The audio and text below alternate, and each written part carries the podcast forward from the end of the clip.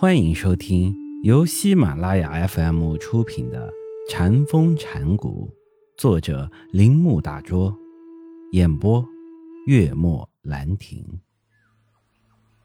开悟篇一：禅学的精髓在于对生活和一般的事物获得一种新的观点，也就是说，想了解禅的内在生命，需要。抛弃支配着我们日常生活的思想习惯，同时要看看是否有其他判断事物的方法。换一句话说，我们日常的生活方式是否足以使我们的精神渴望得到最后的满足？如果我们对这种生活感到不满，甚至我们日常的生活方式中有某种剥夺我们精神自由的东西，我们就要力求一种使我们得到究竟和满足的方式。禅正是替我们完成这一目的，并使我们得到一种新观点的东西。通过这种新的观点，我们的生活能达到。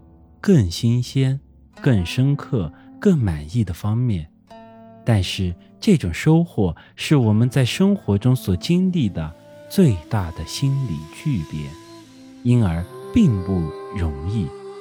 这将是激烈的洗礼，也就是说，我们的心要遭受一定的暴风雨、地震、翻山和碎石的剧烈变化。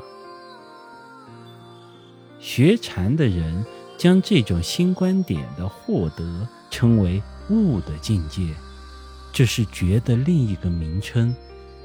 而觉是佛陀在菩提树下悟道以来和其印度信徒所用的一个名字。在中国，表示这种体验的还有另外的一个名词。每个名词。都有其特殊的意旨。总之，没有悟，就没有禅。悟是禅学的根本，禅没有悟，就等于太阳没有光和热。禅可以失去它所有的文献，失去所有的寺庙，但是只要其中有悟，禅就会永远存在。悟可以解释为对事物本性的一种直觉的关照，它与分析或逻辑的了解完全相反。实际上，它是指我们习惯于二元思想的迷惘之心的一直没有感觉到的一种新世界的展开，或者可以说，悟后我们是。同一种意料不到的感觉角度去关照整个世界的，不论这个世界怎么样，对于那些达到悟的境界的人们来说，这世界不再是经常的那个世界。虽然它依旧有流水和火，但它绝不再是同一个世界。用逻辑的方式来说。他的所有对立和矛盾都统一了，都调和成前后一致的有机整体之中。这是神秘与奇迹。可对禅师来说，这种事是我们每天都在做的，因此唯有通过亲身体验，才可以达到悟的境地。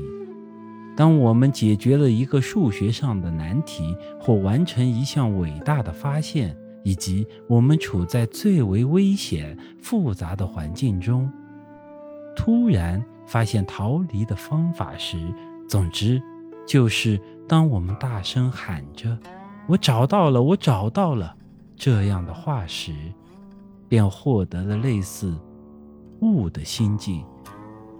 只是这种心境只涉及物的理智的一面，因此必然是部分的、不完全的也不能视为不可分割的整体的生命基础。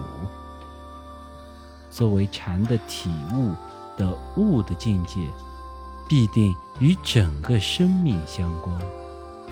本集播讲完毕请您继续收听。